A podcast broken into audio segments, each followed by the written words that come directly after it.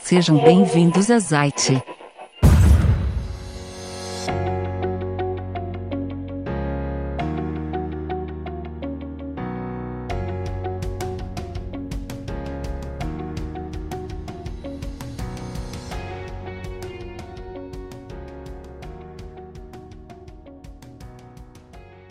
Pessoal, meu nome é Murilo, sou um dos organizadores do blog Zite e hoje vou conversar com o Gabriel Toledano, um dos responsáveis e fundadores da Aerocast. Isso. Maravilha, Gabriel. Então, Gabriel, me conta quem é o Gabriel? Que, que, quem é você no mundo aéreo? Eu sou um cara super comum que não, não tenho a menor pretensão de, de me destacar para receber martelada. Todo prego que você destaca recebe martelada, né? Eu sou um cara comum. Mas eu sou um cara apaixonado por história da aviação, sou piloto privado, tenho formação de ciências aeronáuticas no Rio de Janeiro. E a guerra me chama muita atenção por hobby. Eu não sei o que, que acontece exatamente, mas é um, é um prazer que eu tenho de estudar e nat vem naturalmente. Então a minha formação não é militar, não é nada, é civil, uhum. mas me interesso muito pela guerra. E você voa ainda hoje ou Piloto só... privado. E Gabriel, é, uma coisa que me chamou muita atenção nos teus podcasts foi você trazer umas situações uns pontos de vista diferenciados demais que a gente está acostumado a ver. É, noticiário, jornais, normalmente a gente vê uma, uma, reportagem e eu fui ver o teu podcast e você traz uma, um ponto de vista assim totalmente diferenciado do que eles estavam falando na entrevista, ou às vezes até de um próprio piloto, às vezes que comenta nas redes sociais, e você fala, não, calma aí, não é assim, é isso, isso, isso, isso. Pô, me chamou muita atenção esse ponto diferenciado, né? Isso foi bom para você, esse ponto diferenciado, ou não te algo, o que te trouxe esse ponto diferenciado? O que te levou a fazer esse ponto que cutuca assim as pessoas, né? O jornal tá falando que é A e você fala, não, é B, C, D e outros. Cara, me incomoda muito a desinformação. É, me incomoda muito porque eu, quando eu estava estudando, quando eu tinha 15, 16 anos, que eu estava começando a estudar isso, eu começava a me informar pelas pessoas e quando eu me informava de uma, sobre um assunto e ia conversar com uma pessoa que entendia, eu passava vergonha porque eu me, eu me informava pela mainstream, pela, pelo G1, enfim. Então, é, me, me dá um desânimo que é um cara leigo como eu na época Sim. se informe por um lugar que está errado, entendeu? Hum. Então, eu quero fazer a informação certa e combater fake news. Hoje em dia está muito em voga esse nome fake news, né? Então, antigamente era boato que a gente falava. Sim. Mas é, me incomoda esse fato de de eu querer conversar com alguém, e já aconteceu de eu querer conversar com um cara leigo que está começando na aviação, me faz algumas perguntas que, tipo, cara, da onde você tirou isso, velho, sabe? Como se fosse verdade, e não é verdade. Então, é, o meu, que eu incorporei para mim, é um trabalho de querer fazer a verdade, sempre falando a verdade, por mais dura que seja, entendeu? Sim. Se, se, sei lá, se um acidente aconteça e a culpa for de quem for, eu vou falar, não interessa, eu não tenho rabo preso com ninguém, uhum. nenhuma empresa me patrocina, nada. Então eu sou bootstrap, eu comecei sozinho, eu próprio faço investimento e tem dado resultado. Essa liberdade é muito, muito legal de poder falar a verdade. Cara, muito legal essa, esse ponto de vista, porque combate, né, e faz com que a pessoa que é leigo no assunto fale assim, como o cara tá falando outra coisa, mas é. a revista tá falando outra coisa, deixa eu fazer uma outra pesquisa e às vezes pegar um gancho do que você falou na pesquisa e começar a ter uma informação melhor, né, um entendimento maior. Com certeza. Ah, os teus podcasts, o teu conteúdo que você produz tanto no Stories, né, no Facebook, no Instagram, é, eles são sempre repletos de muita informação. Você sempre traz, você nunca fala nada assim, uma, uma coisa que te protege atrás. Fala assim, ó, tá aqui a situação. Um exemplo foi desse, acidente que teve em Cuba, né? Sim. Eu acompanhei lá. Você falando assim, não, calma aí, o, o, avião tal é tal por causa das fotos, por causa da, da parte da, da asa. É, então você sempre traz uma, um conteúdo muito bem elaborado, muito bem tratado, né? O quão difícil para você é fazer essas pesquisas hoje? É difícil você é, trabalhar e trazer essa informação para o pessoal? Ou, ou, hoje, com a experiência, sendo piloto, seis anos mais trabalhando com isso, você já sabe onde procurar, o que procurar, como pesquisar? Ou cada situação que acontece, cada trabalho que você vai trazer para a gente é uma pesquisa é um trabalho diferenciado? Depende do conteúdo. É, esse acidente de Cuba, por exemplo, foi fácil porque eu gosto do Boeing 737. Então, eu sou um cara muito observador também. Então, quando eu vi o leme da, do Boeing 737, a foto na, na, capa do G1 e as pessoas falando e sem informação nenhuma, eu comecei a ver, cara, que tinha uma coisa errada. A Blue Panorama, que era uma companhia que estavam falando que era o acidente, era azul, pintura azul marinho, e a foto era azul claro. Então começou a, eu comecei a juntar os pontos, mas isso é natural para mim, porque, cara, eu tenho, sei lá, 10, 15 anos de estudo nisso.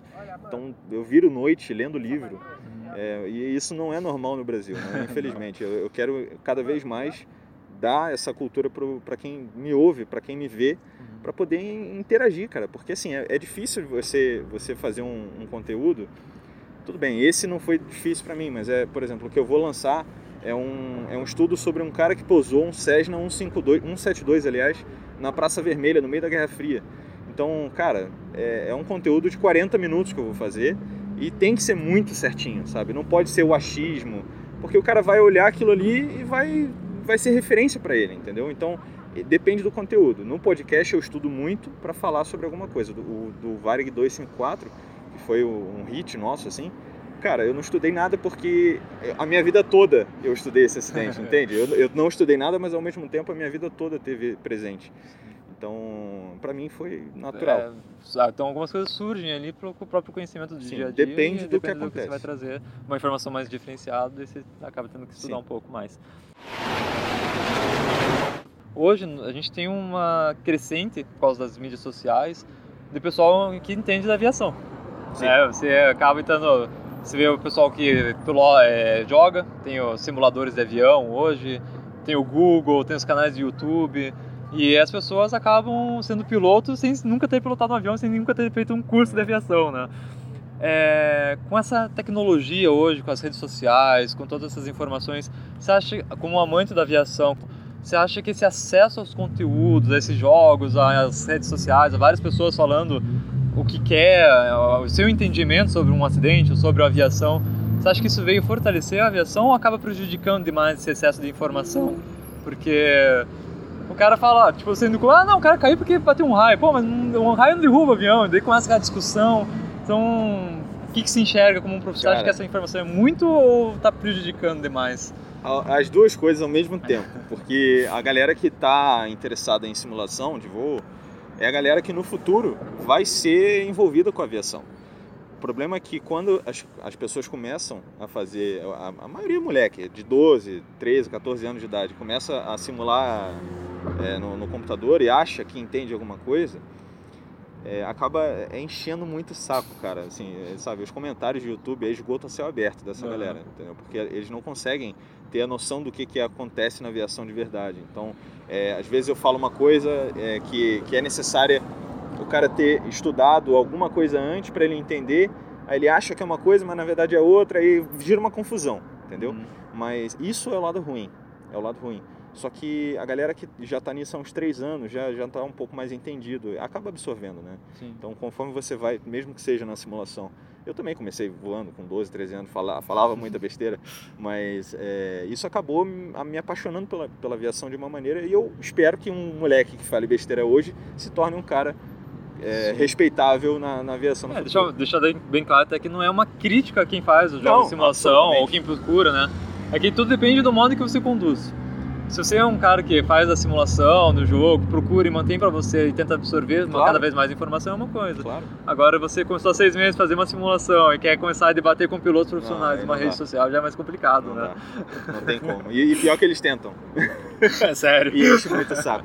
É difícil você ser um profissional e acabar lendo algumas ah, besteiras, cara. né? E... O, problema, não, o problema não é o cara não saber. O problema é o cara querer é, provar que você está errado. Ser a, verdade verdadeira, né? É. Ser a razão, né? Pelo amor de Deus. Você ainda perde tempo, acaba algumas ah, coisas não, você acaba lendo dia, e deixa passar. Hoje em dia eu, eu, eu puta, tem gente que eu bloqueio direto, que eu nem respondo, tem gente que eu respondo, tipo, tentando virar a mesa, ridicularizando é, o cara pra ele parar de falar, entendeu? Mas eu nunca mais entro na pilha, assim. É, cara, não vale a pena. Né? Hoje a gente tá vendo. tá crescendo cada vez. Eu sou leigo, né? Então me corrija se eu estiver errado eu, como leigo, vejo que está cada vez mais crescendo a aviação no Brasil. Então, em todos os sentidos, você vê desde a pessoa das passagens aéreas querendo viajar, muito pessoal está deixando de viajar de ônibus que a gente viajava e hoje está viajando de, de avião. É, a gente vê um, inúmeras escolas de aviação abrindo por aí para formar pilotos comerciais. É, hoje, você acha assim que o Brasil está preparado para essa, essa evolução na aviação brasileira? E eu pergunto isso desde, de uma forma to total, né? Desde a parte das normas trabalhistas do piloto, se você acha que as empresas estão em condições de aumentar o, a, a quantidade de seus, do pessoal que está viajando com ele e manter os pilotos com a, com a carga horária que tem, a manutenção de pista hoje nos aeroportos do Brasil, manutenção da aeronave, os profissionais que fazem a manutenção da aeronave. Você acha que o Brasil está apto para suportar essa crescente ou, se, ou te preocupa dessa, dessa questão da evolução demais assim na aviação? Não, o Brasil ele está numa situação é, muito diferenciada é, do cenário global. Lá fora, por exemplo, nos Emirados Árabes já está faltando piloto, então eles estão reduzindo as rotas porque não tem piloto para fazer. E aqui no Brasil a gente tem uma demanda muito pequena para uma oferta muito grande de profissionais se formando. A, a, quantidade de profissionais que se formam por ano não consegue entrar. É, é, eu não sei o dado exato, mas eu chutaria 60% dos que se formam conseguem por ano e tende a crescer cada vez mais a quantidade de gente se formando. Então, assim, é, o Brasil não tem estrutura para absorver tanta gente assim e tem muita gente sobrando no mercado. O problema é que a qualificação das pessoas que estão sobrando no mercado é baixa. Por isso que elas não são qualificadas, por isso que elas não entram. A competitividade é muito grande. Então, aqui no Brasil, é, a infraestrutura ainda tem que melhorar muito, a gente está engatinhando em infraestrutura ainda apesar de que o aeroporto de Guarulhos depois da privatização ficou bem melhor, o Galeão está ficando bom aqui, né, apesar da Infraero em Curitiba ainda é o melhor aeroporto do Brasil. É, então, cara, são coisas assim que, que são focos de, de infraestrutura. O problema é que nos Estados Unidos, por exemplo, ou no Canadá ou na Europa, cada aeroporto tem 200 vezes mais infraestrutura que a gente, entendeu? Até um aeroportozinho pequeno, de cidade pequena, tem mais infraestrutura que a gente. Então, para crescer, para a aviação crescer da maneira que tem que ser, é, que, que, o Brasil merece, pelo tamanho territorial, cara, vai demorar muito ainda, muito. mas a gente tem forma, boas formações aqui, tem muita escola boa, de verdade, mas também tem muita ruim, Sim. né? Mas tem melhorado. A, a, a, noção que eu tenho é que as coisas têm melhorado em qualidade, uhum. Tem aumentado em quantidade, mas a qualidade tem acompanhado também. E as empresas estão acompanhando essas qualidades, assim, uma opinião particular, assim, é eles estão conseguindo manter as regras dos pilotos comerciais hoje? Você acha que está meio difícil Mas... a vida do, do piloto comercial hoje? Ele está muito porque às vezes, para quem é leigo, acho que é uma maravilha. Eu vou fazer a escola de aviação, vou ser contratado pela Emirates e vou fazer uma viagem daqui, faço uma viagem, paro no país, fico lá 12 horas, daqui a pouco pego o um avião e volto. Ou isso não, não é a realidade, não, né? Tá longe de ser a realidade. tem, tem muito caminho pela frente, assim, do cara que se forma, o cara, cara que sai da escola de aviação formado em PC ou PC IFR Multi, é, até chegar nesse ponto, cara, são 20 anos. É, muita, é muito tempo. Né? Não, se alguém pensa em que, que vai ser igual era na, na época da Varig, em 1980, que você saía já era contratado, isso não existe mais. Passando agora para a parte da, do museu aqui. Como, como foi a tua relação com o Museu do Expedicionário? O que, que te trouxe para o Museu do Expedicionário? Principalmente de Curitiba, porque no Rio de Janeiro também tem uma grande parte da, da acho que a maior parte de concentração da Segunda Guerra é, tá no Rio de Janeiro, né? Tem um avião também, acho que na base 2 P-47 lá no Rio de Janeiro. Então, e por que o Curitiba? Por que o Museu do Expedicionário? O que, que te trouxe para cá para ajudar a gente? Cara, eu vou tentar resumir porque é longa a história. Eu teria que te, te contar a história da minha mudança inteira. Mas, é, no Rio de Janeiro tem um museu, como você falou, o Museu Aeroespacial lá. E tem realmente um acervo muito grande. Todos os materiais é, de mídia, é, filmes da Segunda Guerra originais, do, do, do P-47, documentos, tudo, tudo tá lá. O problema é o seguinte, como eu te falei, eu não tenho rabo preso com ninguém, nem com o exército, nem com a Força Aérea, nem com ninguém. O problema do museu lá é que é muito difícil você conseguir fazer alguma coisa. Eu tentei fazer lá no museu, tentei limpar o avião no museu. E a galera falou: não, você tem que se associar, a gente tem uma associação aqui, você tem que pagar para se associar. Eu falei, mano, peraí, eu quero passar pano no avião, tenho que me associar e tenho que pagar para passar pano no avião aqui. É, é, assim que funciona aqui. Eu falei, então tchau, eu não quero, não quero fazer isso, eu quero, eu quero dar meu trabalho, não quero pagar para vocês. Sim. E não era assim que funcionava lá. Então, sabe quando você desanima? Aí depois disso, eu ia todo ano no show aéreo lá, do Dia do Aviador. Todo ano em outubro eu ia lá. Aí depois disso acontecer, eu fui só mais uma vez. Aí eu desisti de lá porque eu perdi o gosto, assim, sabe? Uhum. Aí me mudei para Curitiba, é uma outra história completamente diferente, mas aí quando me mudei, Eu vim aqui no dia, na semana mais fria do ano, da, de 2016. Não, foi muito bom. Foi um dia muito parecido com esse, inclusive. Mas foi de manhã. E eu tinha um amigo meu aqui, que é aviador, me trouxe até aqui e eu fiquei apaixonado pelo P-47. Eu, cara, mas é, é, bizarro o jeito que ele está colocado aqui, assim, é próximo do, do, público. Então, isso não acontecia no Rio de Janeiro. O P-40, os dois P-47 que estão lá estão dentro do hangar. Uhum. Então é escuro, sabe? Não é, é, é um negócio estranho. Uma coisa meio fechada para quem quer ir lá é, particularmente, não para todo mundo quem passar perto vai Exatamente, exatamente. Então aqui foi muito, quando eu bati o olho, eu me apaixonei de primeira assim, sabe? E pô, tem coisas originais são uma raridade lá dentro do museu. O filme O Resgate do Soldado Ryan, é, que tem a MG-42, uma metralhadora nazista.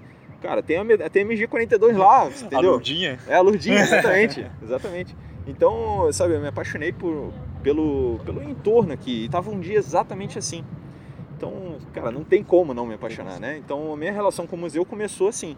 É, eu querendo, eu soube que tinha um P47 aqui, queria conhecer, cheguei aqui, bum, já era, não tem mais como, né? Me apaixonar. me apaixonei. O que, que você acha que é, hoje no Brasil poucas pessoas têm o conhecimento que o Brasil foi para a Segunda Guerra. Infelizmente, é, parece absurdo, mas para nós que estamos perto dessa envolvendo aqui, é, é, normal que o Brasil participou da Segunda Guerra.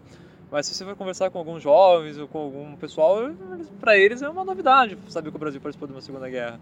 E mais novidade ainda saber que existe o combatente, que você tem a possibilidade ainda hoje é, de conversar com o combatente, né? Infelizmente a gente só tem alguns vivos, afinal, quem pôde conseguir apreciar conseguiu e hoje infelizmente vai ter que correr atrás para conseguir conversar com alguém, ter essa esse banho de história que eles têm para te oferecer, né? É, é, você acha que, o que que faz essa o brasileiro ter essa não saber, não, não reconhecer essa parte da história do Brasil?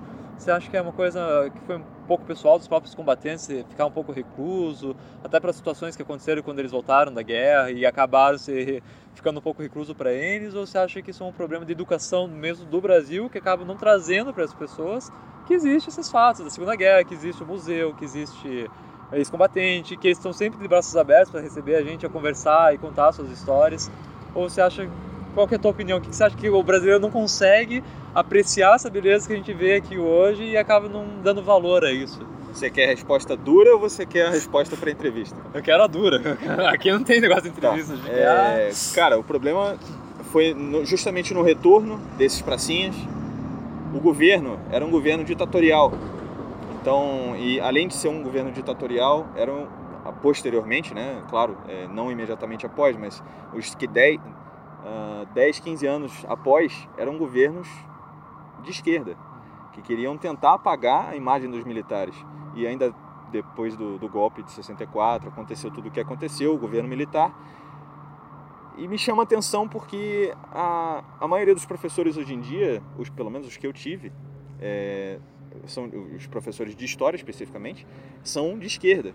Então é muito mais fácil um cara de esquerda tentar esconder a história do que aconteceu dos militares e só contar a parte ruim, porque sim, houve a parte ruim também, mas é muito mais fácil contar a parte ruim do que a parte boa, que a gente venceu o eixo, que a gente lutou e perdeu gente, foram 25 mil e a gente teve é, 6 mil aí muito ou mortos ou muito debilitados e mais 4 mil aí feridos de alguma maneira.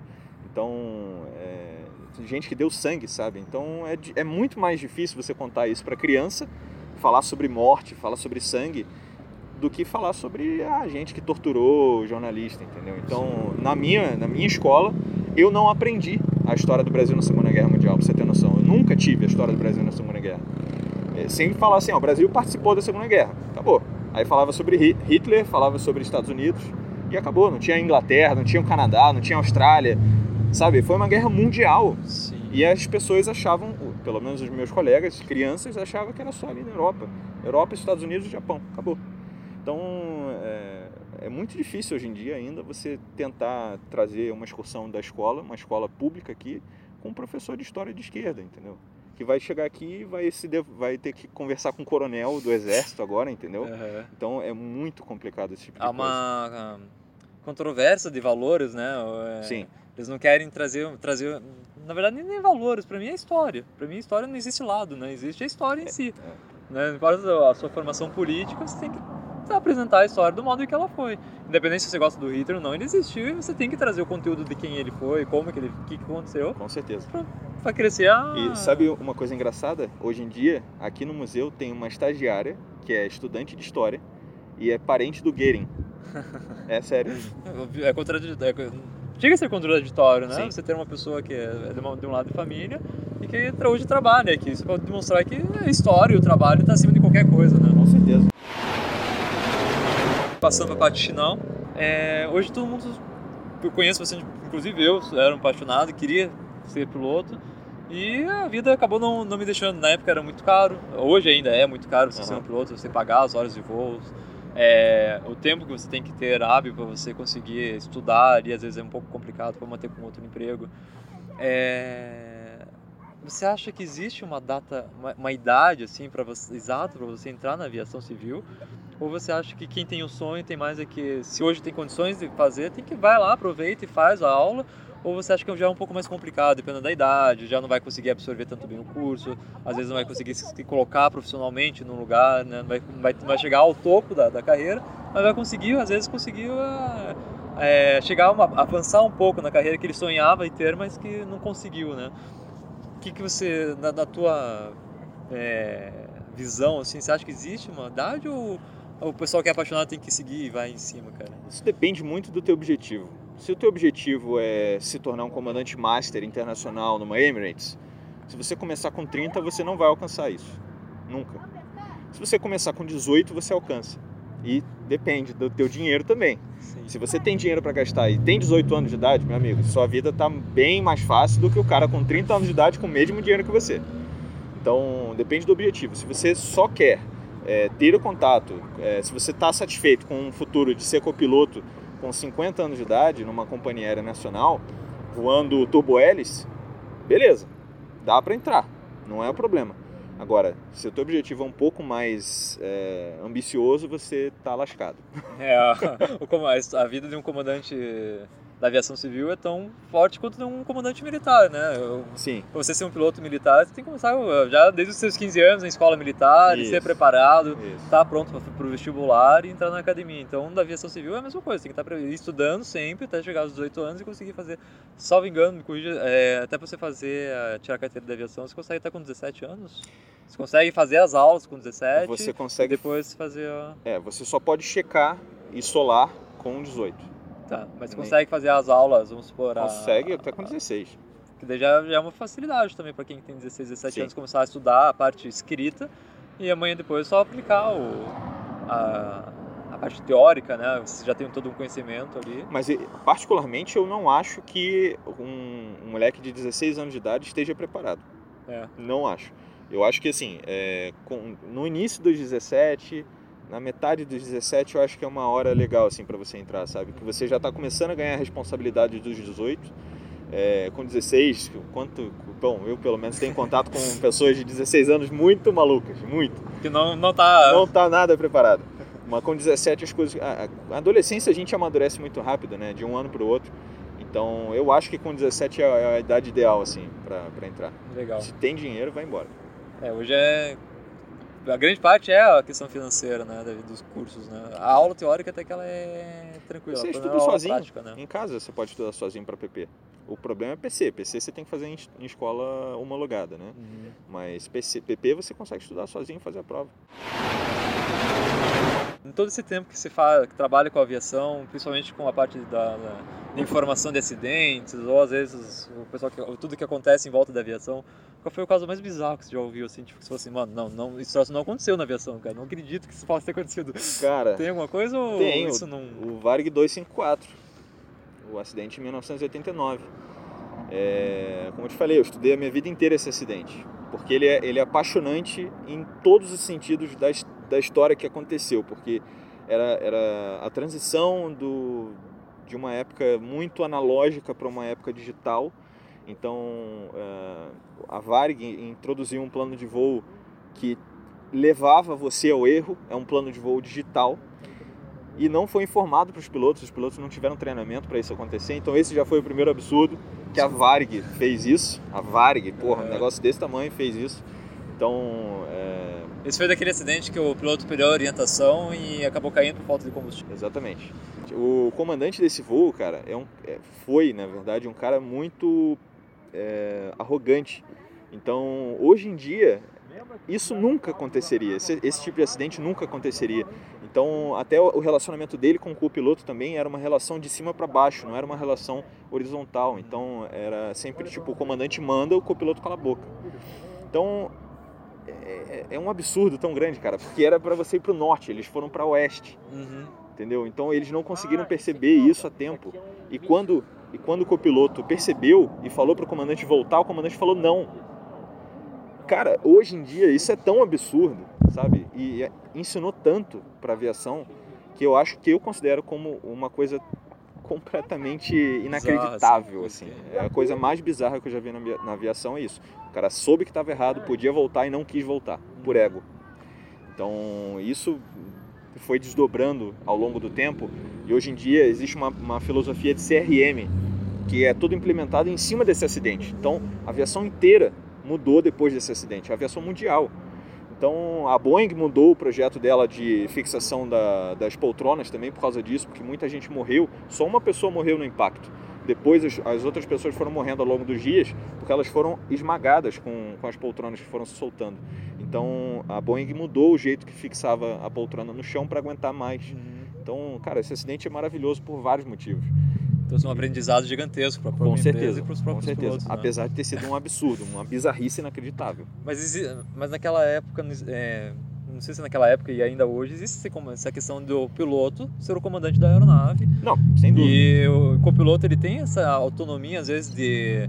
Assim, cara, ó, você está indo pro lado errado. E o cara, não, eu tô indo pro lado certo. E com, com qual autonomia o copiloto fala assim, não, bicho, está errado. E ele tem, ele pode informar a torre de comando, ele pode informar algum outro superior acima do comando, falando que está tendo divergência em cabine ou como, como Em voo não tem como informar, a não ser que você fale deliberadamente na fonia. Mas hoje em dia existe uma cultura, é diferente. É, é uma é educação, que... na verdade. Exatamente, isso modificou muito. Então, assim, é, para evitar um acidente, se há uma divergência muito grande dentro da cabine, o copiloto pode chegar e falar assim, comandante, você está errado, eu vou assumir o voo aqui e a gente se resolve depois. Uhum. Então, é, os dois sabem que é melhor é, pousar, pousa logo, depois, depois debate, sai na porrada, faz o que tiver que fazer. Primeiro pousa, deixa todo mundo seguro, depois você resolve. Hoje em dia, essa cultura existe. Então, o copiloto pode falar assim, não, comandante, ah, tá comigo, eu, eu assumo o voo, você assume a comunicação. E é isso aí, mete a mão no voo e acabou. Uhum. Meu, um amigo meu, que vai inclusive encontrar comigo aqui amanhã, é, ele fez isso e não foi demitido. Ele fez um relatório sobre o que aconteceu após e o comandante foi demitido. Caraca. Então, é, sabe, mudou mesmo então essa mudou muito. De... É, uma, é uma questão de segurança, cara. No mundo inteiro hoje em dia isso acontece. Sim. E a aviação ficou muito mais segura, acho que até por uma questão dessa, né? Porque Sim. você não joga uma responsabilidade só numa mão. Claro. Você tem as, as duas. Isso demonstra ainda pra gente que tanto o comandante como o copiloto estão aptos a assumir o comando do avião em qualquer situação. Sem né? dúvida. Coisa. O acidente do Teoria Zavascki, você lembra do acidente Sim. do Teoria? Inclusive eu ouvi teu podcast. É, então. Justamente, é o que eu ia falar. É, se tivesse um outro piloto ali, provavelmente não teria acontecido. Porque foi uma decisão única ali, entendeu? Não foi uma decisão negociada sobre posar ou não. Uhum. Então, cara, não dava para posar, velho. Se tivesse um outro copiloto ali, falar, comandante, comandante, não dá para posar e tal. Não é, não é assim, comandante, você não vai posar. É falar, ah, comandante, pô, tá difícil, olha aqui, mostra isso, mostra aquilo, tenta convencer de uma maneira. Se o comandante falar, vamos, aí sim, aí o negócio, meu irmão, a gente não vai. Entendi. Aí vamos, vamos mudar o jeito que a gente está conversando aqui. E se tiver que entrar na porrada, na, na, hoje em dia, Mas falando bem claramente assim, se tiver que dar um soco no comandante para ele desacordar, o piloto vai fazer, você pode ter certeza. É, porque não é só o ego dele, como é a, vida, vida de vários. Que é a questão do acidente do, da Chapecoense. Uhum. Né? Faltou combustível ali na questão do, do acidente. Tava, tinha o piloto e tinha o copiloto. É, então os dois são responsáveis. Não adianta você falar que só o, só o piloto é responsável porque ele fez um plano de voo que o combustível não ia dar. Mas é diferente. É diferente porque o comandante era o dono da empresa. A gente tinha para quem Entendeu? trazer uma responsabilidade também, né? O copiloto. E o copiloto ele era conivente. Então era uma, era uma questão muito diferente da questão da cultura de segurança de hoje em dia. Aquilo ali, cara, é, putz, é como eu falei no vídeo sobre a, a Lamia, o relatório final. Cara, não dá certo o comandante dono de empresa. no mundo inteiro. Pode ser na Bolívia, pode ser no Senegal, pode ser no Brasil, nos Estados Unidos. O comandante é o dono da empresa, o copiloto fica assim, ó. Então, é, ele sempre vai tentar vai trazer um pouco mais de economia para a empresa, sempre vai achar que uma solução não é apropriada e posso Exatamente. reverter. Exatamente. Então, é, é, imagina a situação do copiloto. Pô, o, dono, o que, que paga o meu salário está aqui, é ele que manda. Se eu falar que não vou, ele falar, então tá bom, tchau, um abraço. E vai embora, entendeu? É, não é, tem para quem recorrer. Delicada, né? Entende? Aí foi uma situação completamente diferente. Né? Hum. Mas ainda assim, acontece, não é só no, nesse acidente que aconteceu. Outro, principalmente na, na, aqui na América do Sul, infelizmente a gente tem essa cultura ainda de jeitinho, de fazer, ah, acho que dá e vamos, vamos embora porque é econômico. Sim. Mas é, esse plano de voo ele é então eu passo ao plano de voo, para onde que eu vou, quanto que estou de combustível, os passageiros. Ele tem que ser aprovado ou tem. o piloto só está simplesmente informando ou ele está pedindo uma aprovação daquele plano de voo? Tem que ser aprovado. E também a questão da aprovação foi falha. É que daí existe uma gera uma linha de responsabilidade, né? Tanto da responsabilidade do comandante como de quem aprovou o plano de voo dele, né? Sim, mas aí que é, é uma coisa complicada, porque o comandante é autoridade, uhum. certo? Se o comandante fala assim, meu irmão, você não quis autorizar meu plano, eu vou mesmo assim. E ele vai, entendeu? Né? A questão é que é, oficialmente deveria ter sido negado. E mesmo que tenha sido aprovado, oficialmente está errado também. Então as duas situações estão erradas de qualquer maneira. qualquer jeito. Então se fosse negado, ele iria de qualquer maneira. E se fosse aprovado, como foi, ele foi de qualquer maneira. E o órgão que deveria checar isso não checou e não avisou. Então é, também foi um erro do órgão de não ter checado a informação, cruzado a informação de quantidade de combustível, o tamanho da rota e o peso da aeronave. Então, não avisou o cara e falou, comandante, não, isso aqui não, não bate, entendeu? Não, não tá dando. O cara provou, olhou lá, tá, tchau, entendeu? E acontece muito. Muitas. Da América Latina, principalmente, né? Você vê que tem uma. Com certeza. Caraca. Ah, se eu te falar que se, se eu decolar, por exemplo, do Clube dos 40, você conhece o Clube dos 40 eu aqui? falar. É um aeroporto pequeno. É, se eu decolar do Clube dos 40 e não quiser falar com ninguém na fonia e posar no Bacaxiri, por exemplo, e só falar com, com o Bacaxiri na chegada, eu posso. Caramba. Mas isso não gera uma. Não traz para uma falta de segurança, assim, uma sensação de. Sabe, de vulnerabilidade, até para quem é um piloto comercial, às vezes. Já houve caso, eu acho, não sei se foi no Brasil, que um avião se chocou com outro, né, por, falta, por essa falta de comunicação. E às vezes um Cessna, um avião pequeno, ele pode prejudicar um Boeing com várias pessoas e não tendo essa comunicação. Eu simplesmente decolo e acabo sendo leigo ou faço alguma besteira, não é. me comunico, acabo batendo no Boeing, isso gera uma sensação de é um insegurança, não dá? É um risco, é, é igual atravessar a rua aqui, o carro pode vir maluco aí, sair daqui da contramão e me, me pegar, entendeu? É, é, um risco que se corre, infelizmente, mas Sim. não tem como você é, controlar todos, todas as pessoas que estão voando ao mesmo tempo. É, não nesse sentido. Hum. Mas existem as regras de voo, existem as regras do ar, as prioridades, então. É, é, é organizado, é organizado. Dentro do, do, pessoal ali é organizado, sim, né? Sim. Mas já acabou, pô. Obrigado por ouvirem a Zite. Acesse nosso site www.zite.com.br